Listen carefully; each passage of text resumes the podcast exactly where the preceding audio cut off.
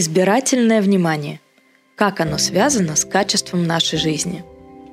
Пробовали ли вы читать, когда кто-то рядом смотрит видео? Или может делать домашнее задание, слушая музыку? Говорить со своими друзьями в кафе, хотя вокруг много других людей, ведущих беседу?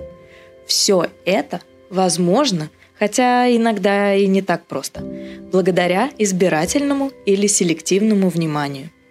Наш мозг задействует механизм, который является частью когнитивной способности. Выделяется целевой стимул, а все остальные окружающие стимулы игнорируются. Как известно, наше восприятие зависит от того, куда мы направляем внимание. Возможность восприятия в целом обеспечивается с помощью внимания, и без внимания восприятие просто невозможно. Именно поэтому мы так уверены, что нас не воспринимают – не слышат, если обращают недостаточно внимания на то, о чем мы говорим. Выбор информации, поступающей в мозг из окружающего мира, больше всего зависит от потребностей и интересов самого субъекта. Голодный человек, идя по незнакомому городу, легче всего будет замечать вывески кафе и ресторанов. Селективное восприятие – это склонность людей уделять внимание – тем элементам окружения, которые согласуются с их ожиданиями, и игнорировать остальное. Например, когда мы покупаем что-то крутое и видим это чаще у других людей. «О, у тебя тоже эта фирма», — говорим мы. Селективное восприятие может относиться ко всем когнитивным искажениям, в которых ожидания влияют на восприятие. Иногда неспособность видеть больше делает нас несчастными. Мозг выборочно обрабатывает целевой стимул, ингибируя или отрицая, игнорируя все появляющиеся отвлекающие стимулы. В результате чего у нас появляется ощущение, что все, что окружает нас, так или иначе связано с тем стимулом, о котором мы думаем. Мы заглядываем в соцсети и видим собственными глазами. Ну вот же, у всех есть. Ну вот же, все же счастливы. Или вот же, все едут в отпуск. И так мы оказываемся в порочном кругу. Мы игнорируем то, что не вписывается в наше представление. А то, что видим, лишь подтверждает наши взгляды.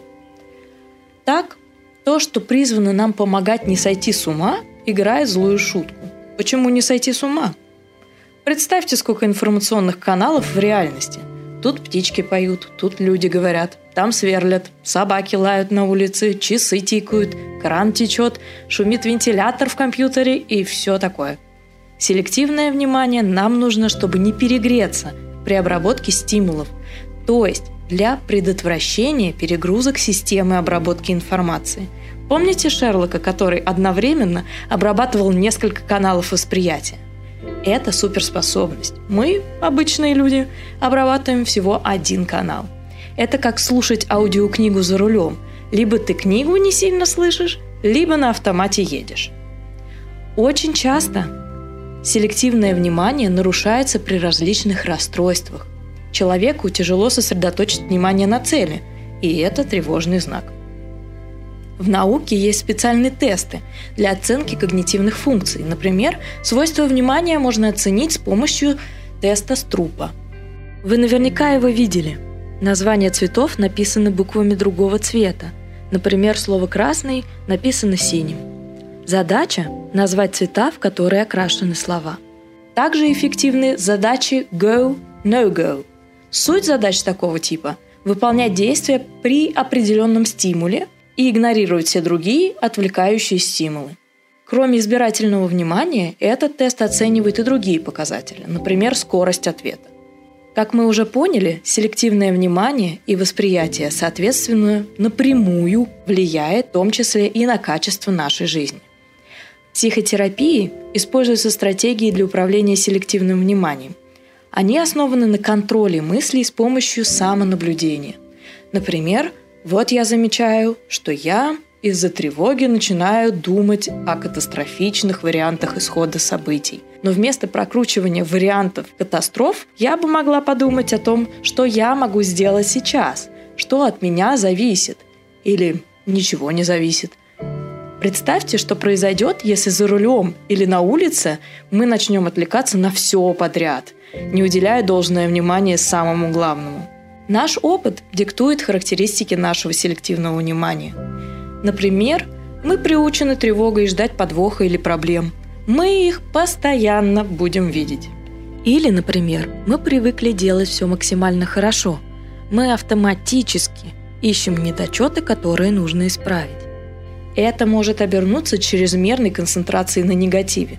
Что бы хорошего ни произошло, мы все равно думаем о проблемах и вечно недовольны.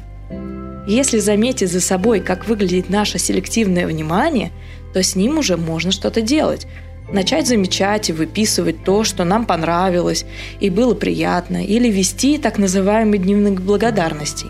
В общем, с селективным вниманием нужно подружиться. Текст подготовила Феофания Черномашинцева, клинический психолог и психоаналитический психотерапевт. Читала Феофания Черномашинцева.